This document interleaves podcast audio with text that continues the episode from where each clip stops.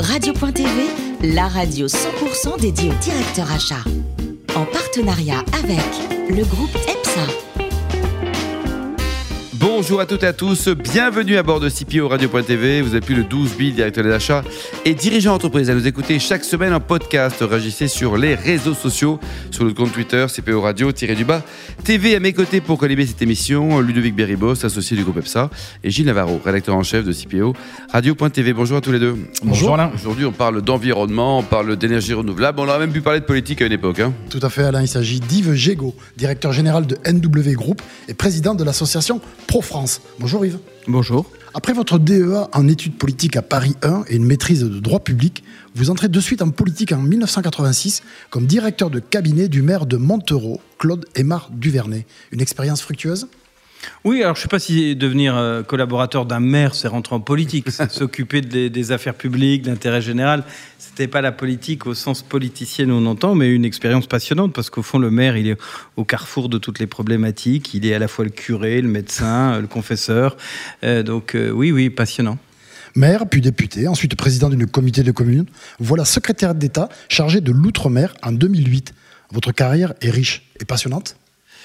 Euh, l'engagement politique est, passionnant. J'ai eu la chance de pouvoir exercer beaucoup de responsabilités différentes, de découvrir effectivement nos outre-mer qui sont un, atout considérable pour le pays. Oui, oui j'ai eu beaucoup de chance d'avoir une vie aussi, euh, riche, euh, exténuante sans doute aussi par d'autres côtés. Mais l'engagement politique est quelque chose de très noble et je revendique cette noblesse. Alors après la politique, l'entrepreneuriat. Vous êtes depuis juillet 2018 directeur général de NW Joule, groupe qui rassemble aujourd'hui trois sociétés expertes dans le secteur des énergies renouvelables et du stockage d'électricité. Comment s'est opérée la, transition, le basculement? Euh, L'envie de sauver le monde? Voilà, bien sûr, tout simplement. Belle, idée noble. Il y avait Batman. Euh, après avoir fait 30 ans de vie publique et exercé beaucoup de responsabilités, euh, la question c'était qu'est-ce que je fais pour la suite? Euh, J'ai pris la décision de, m'engager dans le monde de l'entreprise. J'ai eu une opportunité dans, dans, le groupe NW qui est un groupe indépendant français, 100% français, qui développe de l'énergie renouvelable et qui se développe sur le stockage d'électricité, qui est un enjeu majeur.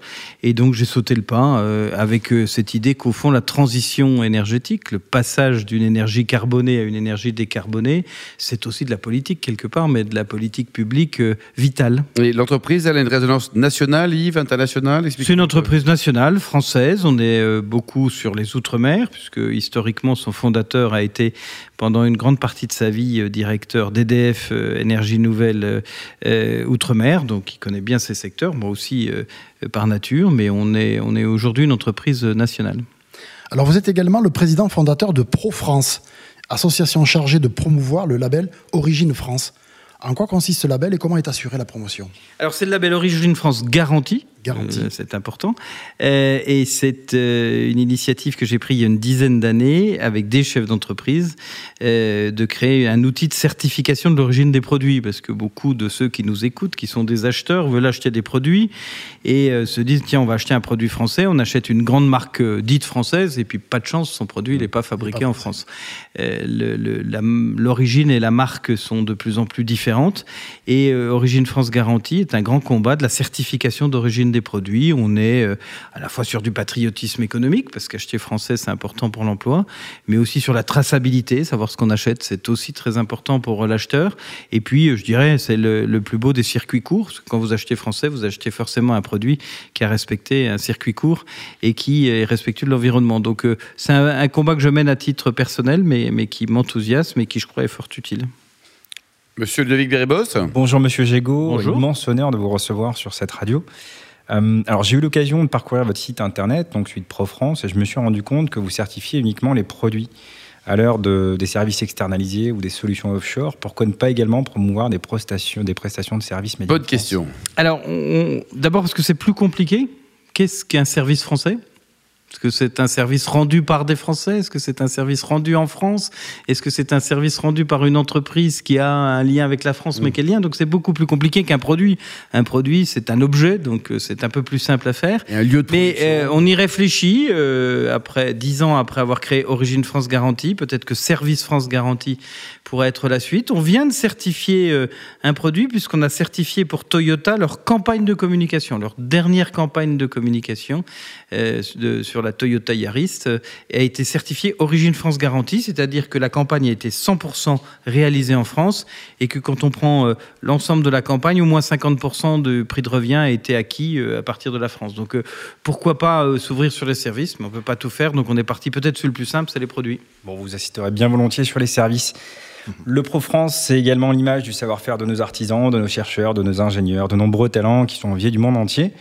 La France a la réputation de réglementer le marché des affaires. Pensez-vous qu'il faille systématiquement passer par la loi pour changer les comportements? Ah, je crois que mm, non, je pense qu'il faut surtout pas passer par la loi pour changer les comportements. Ce que j'ai vécu comme parlementaire, c'est-à-dire euh, et comme ministre, c'est qu'il y avait à la fois une forte demande du pays de plus de liberté, de plus de responsabilité, et puis les mêmes qui vous demandaient plus de liberté, de responsabilité, 15 jours après, ils arrivaient avec leur syndicat professionnel pour vous demander une petite loi pour les protéger. et qu'au fond, c'est très culturel. Nous sommes des drogués de la réglementation, nous sommes des accros de l'État depuis Colbert. Nous et nous pensons que ce qui est simple ne nous protège pas. Plus c'est compliqué, plus au fond de lui, le français, y compris le chef d'entreprise le plus revendicatif sur les règlements, plus c'est compliqué, plus il pense que ça le protège. Donc c'est euh, très culturel. S'il suffisait de la loi pour changer les mentalités, ça serait fait depuis longtemps. Je pense que c'est un discours de liberté, de responsabilité qu'il faut tenir. Vous avouerez que dans notre pays, c'est un peu du mal à progresser. On est bien d'accord. Vous avez occupé des fonctions d'homme politique, vous avez euh, œuvré au travers de groupes de réflexion dans le domaine de la transition énergétique. J'aimerais savoir de quelle manière les réseaux que vous avez pu créer, les connexions, vous aident aujourd'hui dans le développement de vos activités chez NW.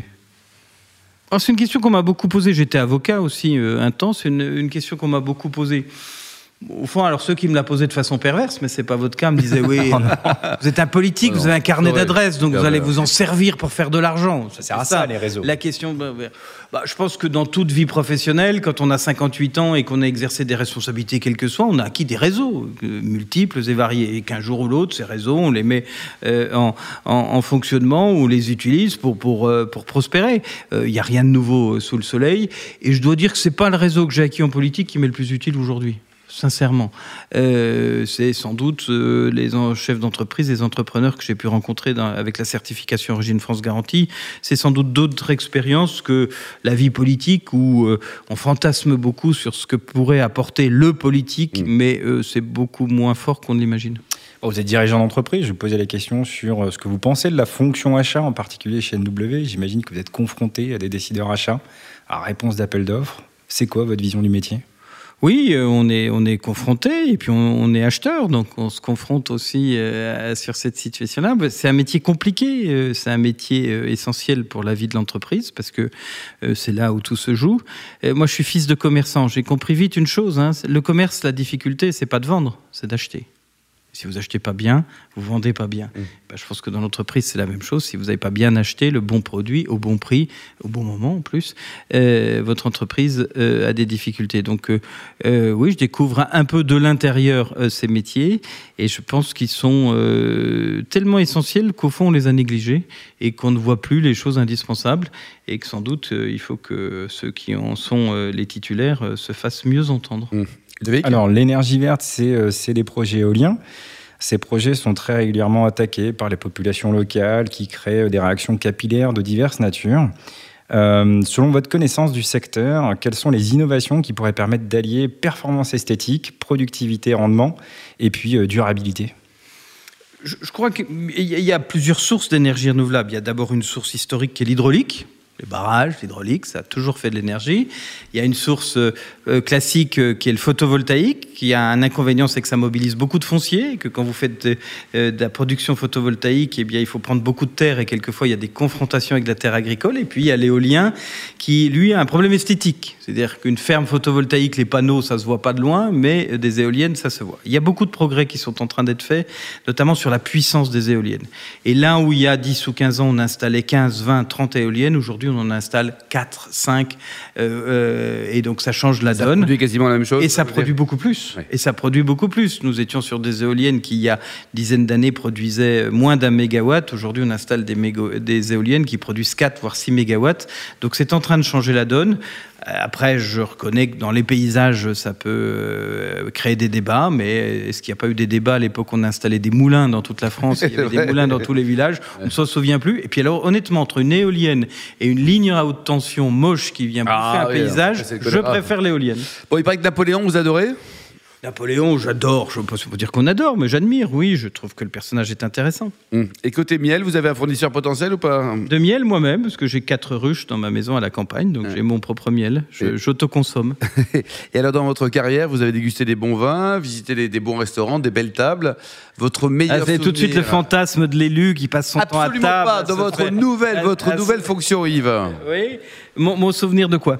Le meilleur restaurant dégusté. Alors, le bistrot, le gastro. Alors là, c'est une colle euh, sur ce sujet. Euh, Ou un restaurateur. J'ai un souvenir de Lucas Carton euh, il, y a, il y a des lustres qui avait été une grande émotion pour le jeune que j'étais. Et, les bistrots, moi j'aime tous les bistrots. J'aime le bistrot du coin de, chez moi, à Paris. Donc voilà, c'est le Poussin, rue Poussin, pour ceux que ça intéresse. c'est très sympa. Et alors à Montreux, vous aviez également des petites fêtes sympas. Il y avait, qu'il y avait du, brie, il y avait des bons vins aussi. Il y a du brie de Montreux, oui, oui, qui est une des spécialités, euh, à côté du brie de Meaux et du, du brie de Melun, qui sont euh, des, des, fromages protégés. Et j'ai eu la surprise de découvrir que les Américains fabriquaient aussi du brie de Montreux. Il fallait ah bon même aller le chercher pour nous copier.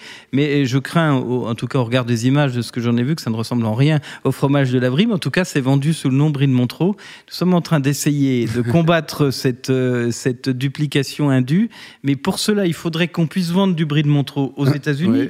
Et comme le brie de Montreux est un fromage au lait cru, on n'a pas le droit de le vendre aux États-Unis. Oh là là là. C'est tranquille, ils peuvent pour l'instant nous piller notre fromage. Bon, donc il y a ça. Il y a Champagne, Chablis, Brie de Montreux. Et Chambertin. Et Chambertin. pas le Chambertin qui était quand même le vin de Napoléon et qui est quand même. Moi, je viens de Franche-Comté, donc les vins de Bourgogne, c'est quand même un, ça vous parle. moment d'émotion.